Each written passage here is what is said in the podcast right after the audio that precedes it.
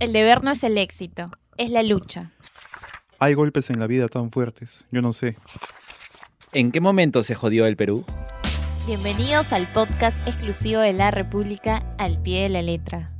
Muy buenas tardes amigos, ¿cómo están todos? En esta nueva edición del el podcast al pie de la letra de El Diario de la República.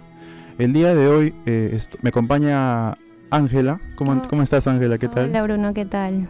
Y estamos también con el escritor Abraham Carvajal. ¿Qué tal Abraham? ¿Cómo estás? Hola, ¿qué tal? Muy bien. Bien, eh, Abraham viene del mundo de la filosofía. Tú has estudiado eh, filosofía.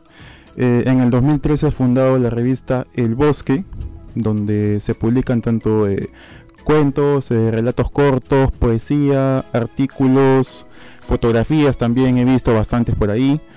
Y bueno, eh, el año 2016 me parece ganaste la séptima Bi- Bienal de Cuentos para Niños en el IPNA con el relato El niño que vivió en un grano de arroz. Sí, así es. Ese fue el cuento ganador, ¿no? Ahora, eh, cuéntanos cómo surgió tu travesía por este mundo de las letras. ¿Desde, desde cuándo te interesó incursionar en la escritura? En realidad eso fue quizá algo eh, ocasional, porque en realidad al principio del año 2011-2010 yo, digamos, me cambio de domicilio. Entonces eh, estaba entre ingresar a la policía, estudiar algo que tenía que ver con las letras y ganaron las letras. Me puse a desempolvar este, los cajones y encontré cientos de cartas y poesía y cuentos y de pronto, bueno, me decidí por, eh, por estudiar, bueno, filosofía y letras y, bueno, empezar a, a escribir un poco más este, de manera O constante. sea, tú escribías de, de antes de decidirte sí, ya, escribía un montón de cosas. desde antes, desde los 15, 16, 17 años más o menos, solo que era de una manera como una especie de desahogo emocional, ¿no? Como creo que todo joven pasa por Ujú. una serie de exabruptos Ah, bueno. sentimentales y como que desahogas. Y bueno, en la revista se funda, bueno, ya en el 2013, en San Marcos, con alumnos de San Marcos y de Católica. Y desde ese momento ya como que un poco más activo en el momento de, de publicar, ¿no? En la revista, luego el libro del himna. Y así, ¿no? Ahora estoy con este nuevo libro que se llama Seis Perros. Lo presento para que lo puedas ver. A ver, a ver. La portada de Tres Perritos hay, es este, de la editorial Poetas y Violetas. Sí, Tú ya ese- habías trabajado ese con es esa el- editorial antes, ¿no? Ese es el edit bueno, el sello editorial Poetas y Violetas. Sí, él publicó el libro infantil Mariana y el trazo perdido, Ujú. Que es un libro de iniciación a la lectura. Que es un libro muy corto, pero que ha tenido bastante acogida por el público infantil. Eh, tanto es así que me fui el año 2017 al Cusco para presentarlo, ¿no? ¿Y por qué no literatura? ¿Por qué no estudiar literatura si ya había comenzado tu interés por las letras, digamos? Ah, ya, bueno. Siempre, bueno, esa pregunta suele, suele digamos, estar rondando. ¿Por qué no literatura y por qué filosofía? Es Lo un caso de es varios, que- además.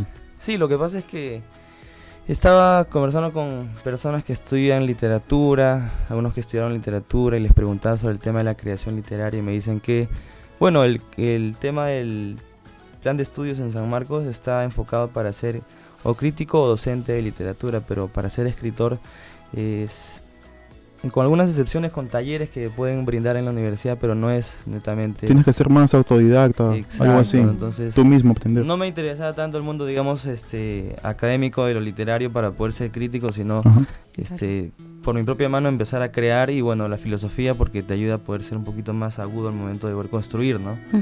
Sobre todo por eso creo yo, ¿no? Porque claro, el camino el camino de muchos es estudio literatura, bueno, luego soy crítico, pu- publico mi libro, pero en el mío fue al contrario, ¿no? Ujú. Traté de buscar algo paralelo, desde, desde un punto más lejano, observar todo ese, ese movimiento y poder escribir, ¿no? Porque creo que la escritura sobre todo es, es pasión y constancia, ni práctica. ¿no? Claro. Te lo puede, te lo impones tú solo más que todo, ¿no? Y la revista El Bosque te ha traído también eh, varias satisfacciones, más o menos mencionando algunos autores que, por ejemplo, eh, me parece que Stuart Flores ha, ha publicado ahí, Stuart que ganó el premio Copé 2018. Él ganó el Copé en el 2018, claro, en cuento. Ujú.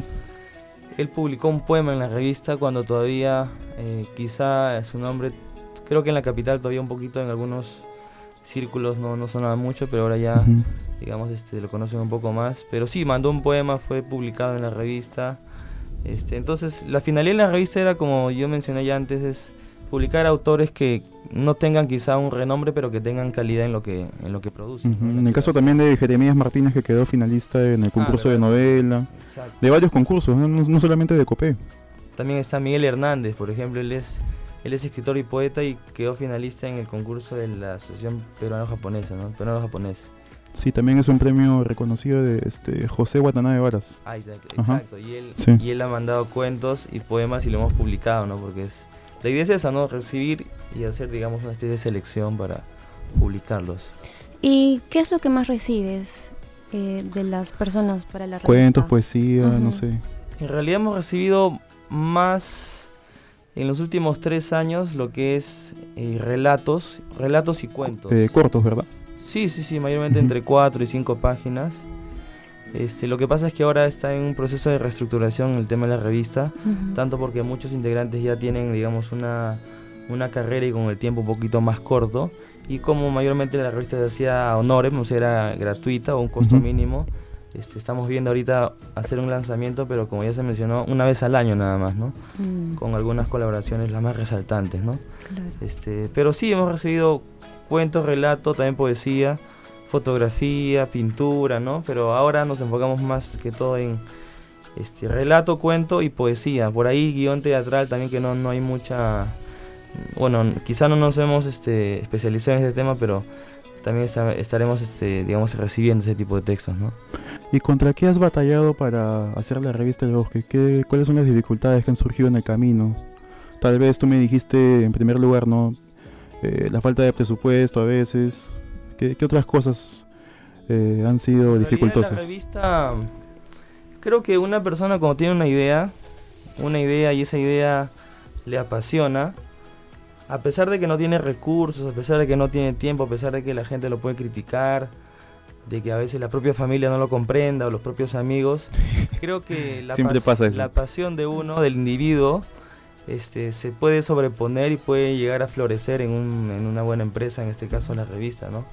Hubieron varios momentos en los cuales teníamos intención de ya no seguir publicando ni siquiera de manera virtual, pero yo que era terco siempre decía Ah, sí, no, sí me contaste que momento, hubo ¿no? una conversación en que ustedes dijeron, pucha, seguimos, no seguimos. Claro, mayormente quien te dice que cierres algo es aquel que no ha aportado casi nada y te dice ciérralo porque ya no hay, o sea, solamente está el nombre de que no, él quizá Eh, algún aporte de este el tema económico, pero el que ponía la cara, el que estaba en la presentación, el que organizaba todo era yo, entonces todavía decía, pensaba que to- todavía no es el momento de cerrar la revista, pero sí, contra todo, sobre todo el tema del tiraje, al principio era una, una revista impresa que tenía un tiraje máximo de 400 ejemplares, más no, que se repartía en, en San Marcos, en algunas librerías en el centro de Lima, y como no resultaba, bueno, se volvió virtual, ¿no? Y ahora es cada vez al año. Pero siempre es difícil porque ahora las personas están acostumbradas a poder leer quizá autores famosos, ujú. este, bestsellers, ¿no? Y no prestan atención a, a nuevos escritores que están surgiendo y que de acá dentro de 30 o 40 años este, van a ser los nuevos, el nuevo presente. Como los nombres que, que hemos mencionado, pues, ¿no? Claro, claro, eso, eso es así, ¿no? Solo que las personas algunas están acostumbradas a eso, ¿no? A lo más popular, ¿no? Claro.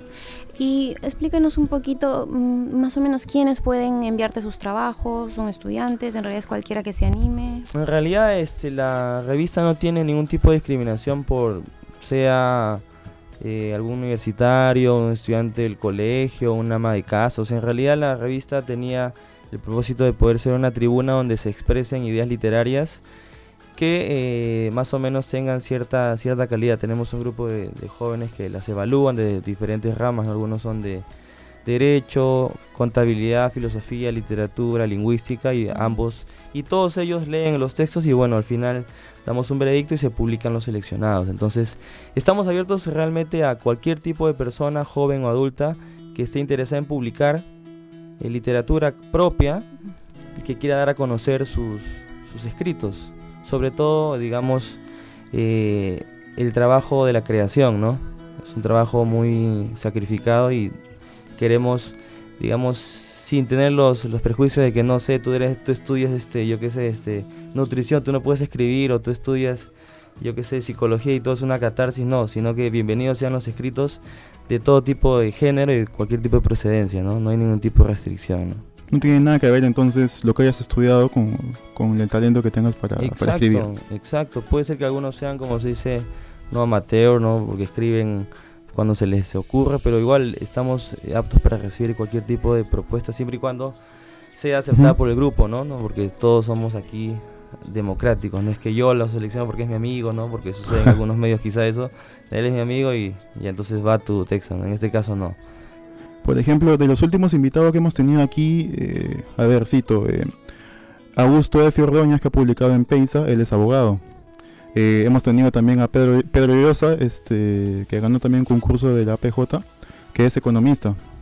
También a Carlos de la Torre Paredes, que más o menos es eh, una voz autorizada en ciencia ficción acá en Perú.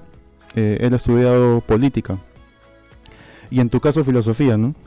Entonces, eh, como repito, no, no existe una carrera como para decir ya, es- ellos pueden escribir y los que estudian tal cosa eh, no, no pueden escribir nada. Eso es indiferente. No, claro, de lo que hayas con- estudiado. Con, la, con una, una con, con la práctica, ¿no? La constancia y sobre todo ser un buen observador, ¿no?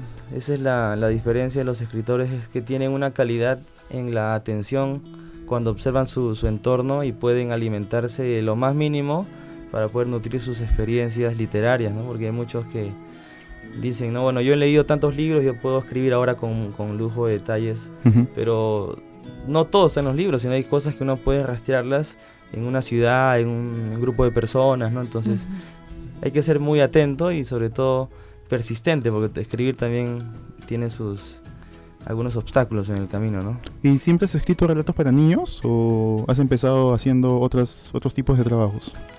En realidad, eh, este cuentos para niños lo escri- escribí porque en realidad yo trabajo con niños desde más o menos hace 6 Eres docente. años. Claro, yo, yo he brindado talleres de manualidades y también he sido docente en, en colegios.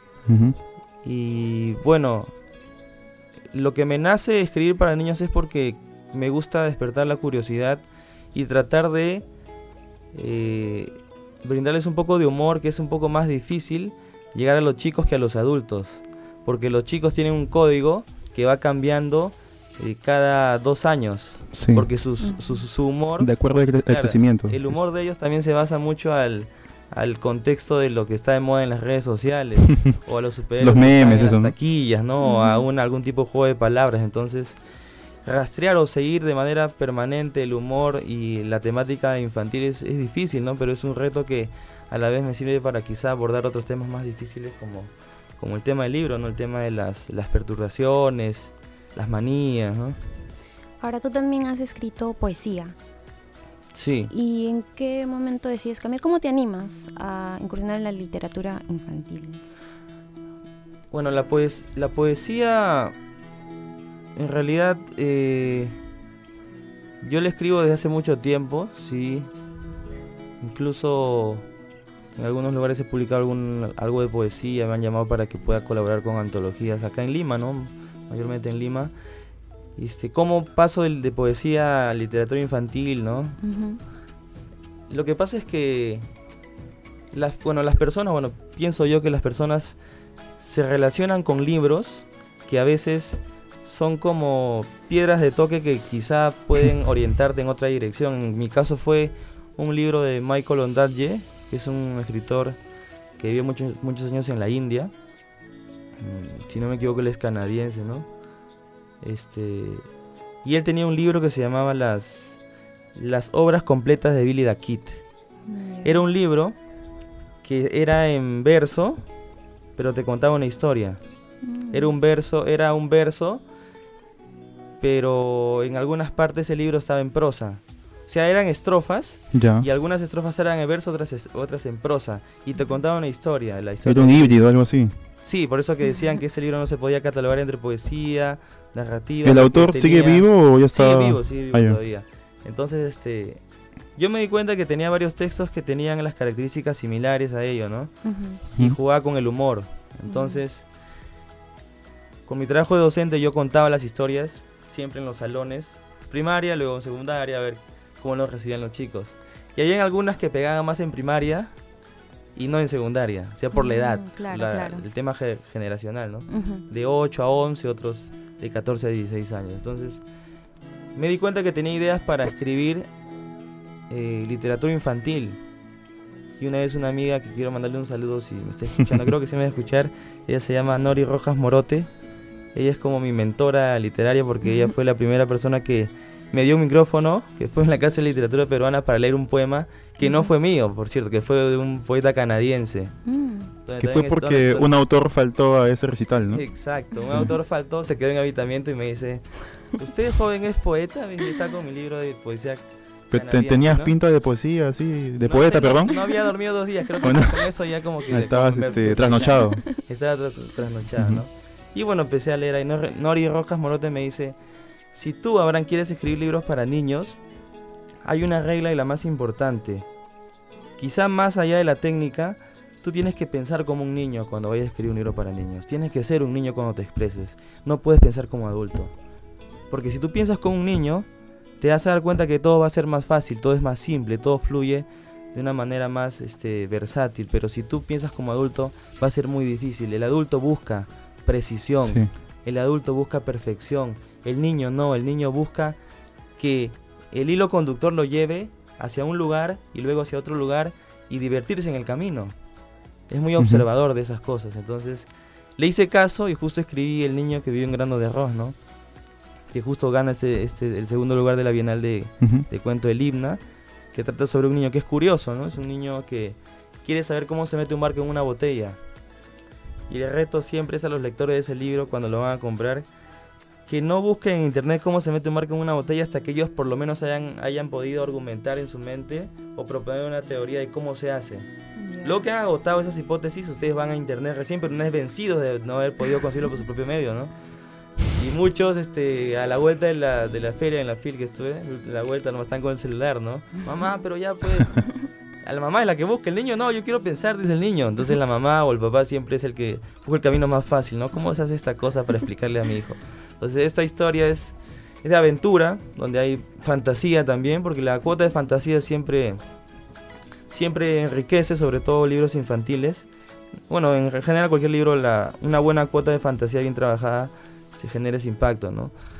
Y bueno, este es un cuento mm, más o menos, se puede decir novela corta, cuento largo, porque tiene más o menos unas, unas 50, 40, 50 por ahí, ¿no? Es ilustrado, está en edición bilingüe, ¿no? Y bueno, así fue como yo pasé, ¿no? Me di cuenta de que tenía esta, lo que decía Nori, Ujú. esta forma de pensar y de escribir como niño que se mantenía pura. Porque eso es lo importante del ser humano, ¿no? Hay, lo que ustedes han visto cuando esta novela, este, Los Miserables, que apareció una chica que era prostituta, ¿no? Pero tenía el espíritu limpio, ¿no? Este, creo que se llamaba Sonia, ¿no? Tenía el espíritu, el espíritu limpio. No importa si era prostituta, pero el espíritu estaba limpio.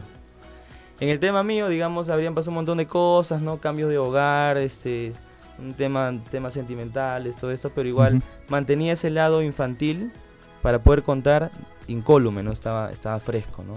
Podía conectarme con ellos, podía este, escribir sobre varios temas, ¿no? En ese tema, en ese, el, el libro del niño hay varios temas, ¿no? Aparece la explotación infantil, aparece el tema de la curiosidad, aparecen también la, la inversión de los roles masculino y femenino, ¿no?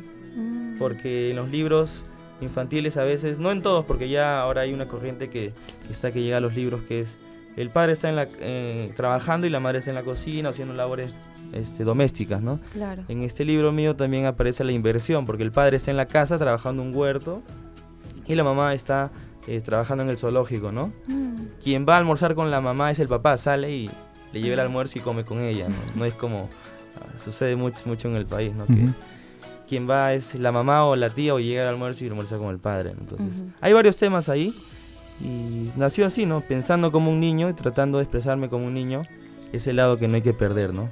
Ahora, esto que dices de pensar como un niño, escribir como un niño puede quizás sonar un poco fácil, pero creo que al aplicarlo no lo es tanto, ¿no? ¿Cómo te libras de, de tu mente de, de adulto en todo caso y de todo lo que has atravesado? Claro, eso es este creo que eso forma parte de ciertas cosas que no se pueden explicar, solamente se pueden sentir y uno las puede transmitir mientras escribe. Porque es cierto, claro, que uno tiene influencias, tiene cierto tipo de, de experiencias que lo marcan, eh, pero creo que hay una parte de nosotros que si la sabemos gestionar, permanece todavía como en un principio. Ustedes seguramente habrán visto alguna, alguna cosa del mundo que nos rodea y cuando lo observan se acuerdan de cuando tenían 5, 6 o 7 años. Claro. Esa pureza nunca se va a perder, solamente hay que tratar de poder rescatarla y darle su espacio Mm. en un momento de nuestro día, ¿no? Un momento de nuestro año, nuestro mes. Yo creo que eso es lo más importante, porque a todos nos sucede igual con los aromas, ¿no? Uno Claro, pasa claro. una Sí. colonia, esa colonia de la abuelita y se acuerda cuando tenías ocho y te un hecho, incidencia. Transportas. Te transportas, ¿no? Entonces, esas cosas creo que uno, quizá de manera intuitiva, con algún tipo de ejercicios, puede hacer que se, se queden ahí y nunca se pierdan, porque creo que eso es lo, esa es la esencia del ser humano, ¿no? Guardar aquellos recuerdos o aquellas formas de ser, las más genuinas, ¿no? Las que son de nosotros. Ahora, al momento de crear este libro, yo me acuerdo que tú hace tiempo contaste que lo escribiste, pero se te perdió el, el USB y lo volviste a escribir. Fue en el El caso de, esta, de este cuento. Ah, bueno, sí, tuve un tema ahí infructuoso con una, digamos, una persona, Ujú, tipo era mi pareja, ¿no? ujú.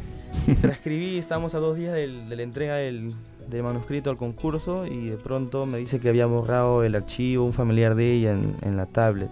Oh. Se Una- había, una pasado, venganza había pasado como 80 páginas este, digitado y me dice que, faltaban dos días, me dice que se ha borrado el archivo, no lo encuentra. Ay. Yo inmediatamente corté el teléfono y dije, bueno, después conversamos y me puse a trabajar otra vez. Me amanecí esas dos noches para poder terminarlo.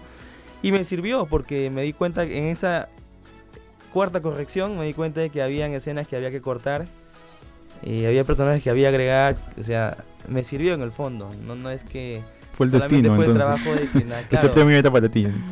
algo así, ¿no? Entonces, este, sí, sí, se terminó a tiempo, se, se llegó a, a mandar al concurso y bueno, lo pueden este, encontrar en el Limna Store, ¿no? Tiene su tienda que en Angamos. Yo no tengo ejemplares, por eso es que ya no, no he traído uno de esos libros. Tú sí tienes uno, creo. Sí, sí, sí, sí lo he leído, está, está muy bueno. Bueno, estaba muy bueno porque yo lo leí hace tiempo, ya, Ah, ya, ya. hace como una, un año más o menos, ¿no? Cuando, cuando nos reunimos por ahí. Claro, claro. ¿Y tú crees que eh, a la persona, al ser humano, se le tiene que acercar a, a la lectura desde niño siempre o también puede ser de adulto? ¿Tú crees que los adultos pueden aprender, entre comillas, ¿no? a, a leer? A leer cosas de calidad, mejor dicho. Es un poco más difícil, pero sí es posible. Yo me acuerdo que, por ejemplo, cuando tenía 6 años, yo estaba en una aldea de niños huérfanos. Mis padres habían sido contratados para trabajar dentro de estas aldeas cuidando a una familia de niños que no tenía, no tenía padres, ¿no? Y esta, esta aldea, que quedaba en Cieneguilla, tenía una biblioteca donde habían libros alemanes, ingleses y peruanos. Obviamente en ediciones bilingües. Lo que yo hacía simplemente era meterme en la biblioteca y por curiosidad ver los estantes y revisar algunos títulos. Yo tenía seis años, ¿no? Entonces, creo que ahí nace un poco mi, mi gusto por la lectura y más por la creación de libros infantiles, porque un libro infantil sabe entretener, sabe despertar cierta curiosidad y también sabe eh, quizá conmovernos, ¿no? Entonces ahí había, me acuerdo, un libro que se llama Pollo Repollo. Claro, que hicieron una película después de ese, li- después de ese libro, pero ese libro original se llama Pollo Repollo, ¿no? Pero ahí sí dice, literalmente dice Chicken, Re Chicken.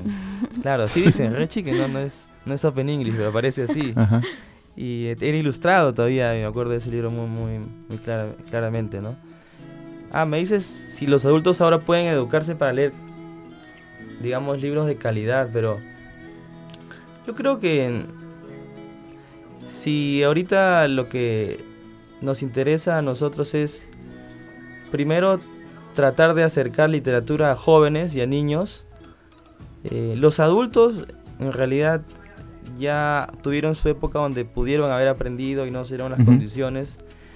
No digo que sea como tirar agua al mar, pero me parece que más aportamos si involucramos a sus propios hijos, porque de esa manera esos mismos hijos van a ir a casa y van a hablar con los padres sobre los libros. Y el mismo hijo va a estar incomodándolo para que lo lleve a comprar libros a una feria o ir a un lugar, y de esa manera el papá quiera o no quiera, va a estar en contacto con los libros y va a poder leer quizá escritores este, que Bruno, bueno, puedes considerar de calidad, ¿no? Porque que para algunos puede ser de calidad este, este escritor que ha salido en varios memes, Coelho, ¿no? Un señor puede venir y me dice, este, señor Abraham, yo, yo he leído El Alquimista, me pareció un buen libro, Sí, excelente. me ha parecido excelente, no puede.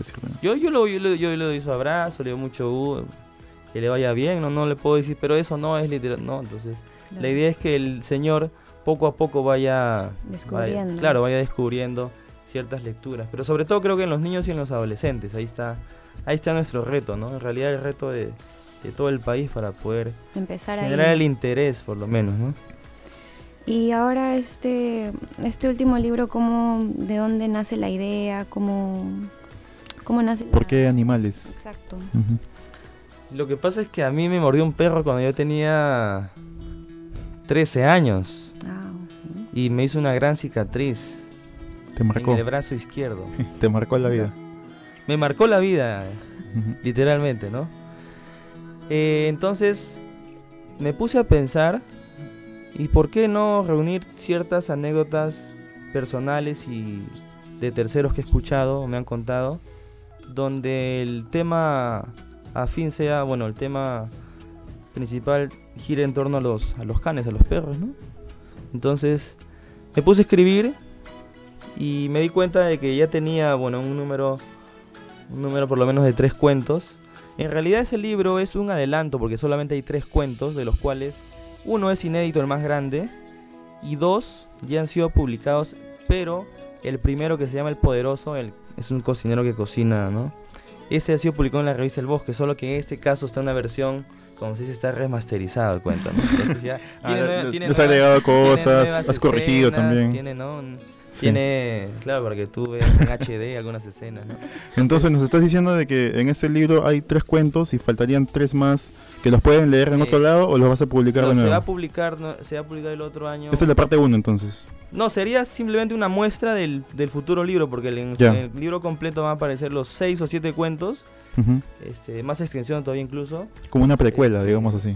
algo así, ¿no? Digamos, Ujú. entonces, este como, este digamos, es como el germen del, del- de ese libro que ya lo estoy tratando de terminar, porque es un poquito así con el tema de los tiempos, pero sí, ¿no? Este libro obedece a cosas que me han contado, cosas que me han pasado, cosas que yo he visto y que he imaginado, ¿no? Este, claro, en nuestra sociedad hay mucho tabú acerca del tema de los, de los animales. Por ejemplo, eh, estaba leyendo hace poco sobre este, esta parafilia que es la, ¿no? la zoofilia, ¿no? Entonces, dentro de un cuento, por ejemplo, aparece un personaje que tiene una fijación con los animales. Ya. Y, ¿no? Entonces, eh, la pregunta es, ¿qué tan eh, tolerante es nuestra sociedad frente a este tipo de fenómenos, ¿no? frente a este tipo de personas que tienen esa, esta fijación, este trastorno, ¿no? como se le pueda llamar? Ujú. Entonces, quizá exagerando un poco, ¿no? Porque bueno, es un libro de literatura, quizá exagerando un poco, este, porque ahora también hay ciertos vicios, manías, adicciones, perversiones que están ahí latentes, pero como que se han normalizado, ¿no? Con el tema de la violación, dicen, ah, ya bueno, una más, una menos, pero es algo que está latente en la sociedad. Uno no puede normalizar algo que es que atenta contra el ser humano. Claro. El tema de la violencia doméstica también. Ujú. Entonces, secuestro de niños, desaparición de niños. Entonces, hay cosas que están ahí. Claro que, digamos, como no son niños que son hijos de congresistas a veces o de gente importante, pasan desapercibidos. Pero nosotros vemos nuestro recibo de agua y a la espalda todos los meses cambian de caritas de niños que desaparecen. Pero nadie los busca. Ponen una recompensa, pero nadie los busca. Entonces, en este libro hay un cuento, como les menciono, donde hay un sujeto que tiene ese tipo de inclinaciones. Y bueno, este es curioso porque se encuentra con uno que tiene un perro, obviamente, pero lo utiliza para conquistar chicas, ¿no? O sea, esa es su, su carnada, ¿no? Hay, hay, hay muchos, sea, conozco varios que, eh, hacen eso. Sal- salen al parque ahí, sí. cerca, tú ves, te, te- va a interesar este, este, este cuento. Claro, justo sale y se tropieza con una chica, le pregunta alguna cosa y, y empieza a conversar, ¿no? Y ya tiene su estrategia, tiene su forma de saludo, tiene todo, ¿no? Pero bueno, en, el- en lo que va del cuento se encuentra, se encuentra este con el otro, ¿no? Entonces ahí está la confrontación, ¿no? Lo Ya. normal, entre comillas, ¿no? Y lo anormal, ¿no? lo perverso, lo que está en el límite, ¿no? De lo que está bien y lo que está mal, ¿no? Entonces el libro no es, no es tan infantil, digamos, lo has No, este llevado libro sí, más no, en realidad al público adulto. Sí. Sí, este libro es un libro para... En realidad no tanto para adultos, pero sí lo pueden leer chicos a partir de los 15, Ujú. 15 años, no, no hay ningún Un problema. poquito ¿no? más grandes en todo Por el tema, quizá, claro, por el tema quizá de los códigos, los símbolos que uno puede escribir. Este, pero igual, he trabajado, he tratado de poner las palabras más suaves para sugerir lo más sórdido, así que yo creo que sí, es una lectura placentera. Y también recomiendo el primer cuento que se llama El Poderoso que apareció en el bosque.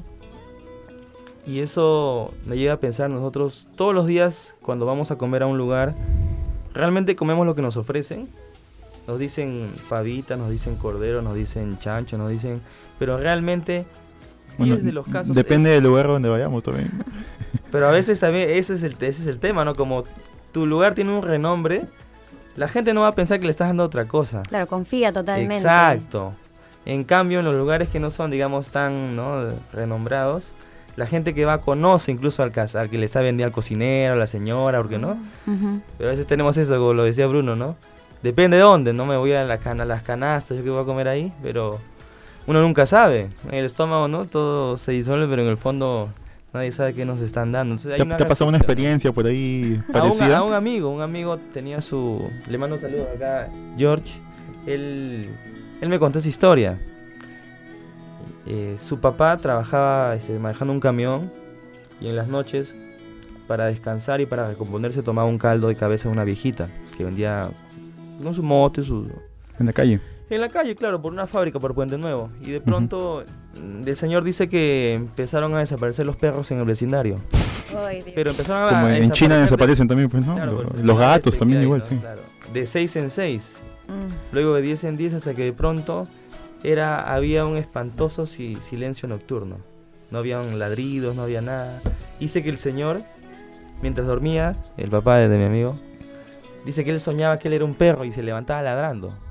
Yo, me, yo, empezaba, yo empezaba a reírme porque pensaba que eso que me tomaba el pelo, ¿no? Pero me dice, no, de verdad, mi, mi papá venía después de tomar una, unas cuantas cervezas y se levantaba, guau, guau, guau. Entonces quizás se ha tomado el caldo de su propia mascota. Entonces empezamos ahí a Ha elaborar. quedado el tema de impregnada el alma de, de la mascota ahí que, está, que la están ¿no? sacrificando. Claro, entonces es un cuento que llega a reflexionar sobre qué cosa comemos nosotros, sobre todo en la calle. Claro. A veces uno, claro, uno como dices tú, no ciegamente vas a, no, me voy a mistura, me veo lo que, lo que cocinan, pero no ves lo que cocinan, tú ves lo que ya está preparado para freírse, Mm. pero no ves lo que cocinan. Muchas, muchas veces este, nos hacen, ¿no? Ahí el, como se dice, el viejo truco, ¿no? El cambiazo. Maquillo bien, como hace poco se descubrió que el mondongo había sido maquillado con, con cal y con un... Ah, sí. Sí, ¿no? Salió una nota, yo, yo, sí lo- yo la pude ver. Entonces, imagínate, la gente que comía ese caucao o ese mondonguito a la italiana, rico, ¿no? Pero en el fondo no, No, era lo saben que- de dónde procede tampoco. Exacto, la carne de caballo también. Entonces, son temas que están ahí, ¿no? Solo que la gente... No bueno, le presta como- atención. Exacto, más barato, bueno, pago, no me pasó nada, mi estómago es fuerte, pero en el fondo hay una mentira, ¿no? Pero en realidad esto puede pasar creo que en cualquier lado, ¿no? No necesariamente en el lugar Ah, donde claro. pagues menos, por decirlo así. Exacto, en cualquier lugar puede pasar. Bien, Abraham, ya estamos llegando al final de la entrevista. ¿Alguna otra pregunta que quieras hacer, Angelita, al final? Todo creo que nos ha dejado claro sobre su nuevo libro. Parece muy interesante. Los La presentación, ¿verdad? Es lo más importante. Ah, la presentación. ¿Cuándo va a a ver, a ver, a ver. Bueno, mientras va buscando la fecha de la presentación, les digo de que estamos en el Facebook como al pie de la letra y nos pueden encontrar para que dejen su like, para que puedan comentar las cosas que subimos. A veces ponemos este, los podcasts que, grabamos, algunas frases de escritores, efemérides, entre otras cosas. ¿no? La presentación va a ser el día martes 29 de octubre, ju- justo a puertas de Halloween. Ideal para que lo obsequien por Halloween. El martes 29 de octubre en la Casa de la Literatura Peruana. A las 7 de la noche va a ser. Siete de la noche. A las 7 en la, en la CAS, en la CAS Lit. Sí, exacto. Que Va a haber como siempre ¿no? su, su respectivo vinito. Así, Claro, su vino. Si van con su mascota, le, hacen, le hacemos un descuento del 25%. De Pero no lo vayas a sacrificar nada no, no va a más. pasar nada. No se invita a ningún cocinero. para que te inspires en otros cuentos. claro, claro, sí. De hecho que vamos a tratar de terminar ese otro libro donde, donde se compilen los demás cuentos. Y bueno, este, esperamos que sigan las invitaciones. Muchas gracias, este, Abraham, por estar con nosotros. Ya será hasta otra oportunidad. Muchas gracias. Muchas gracias a Muchas gracias. Hasta luego con todos. Chao. La República presentó el podcast al pie de la letra. Síguenos en nuestras plataformas para disfrutar de más contenido.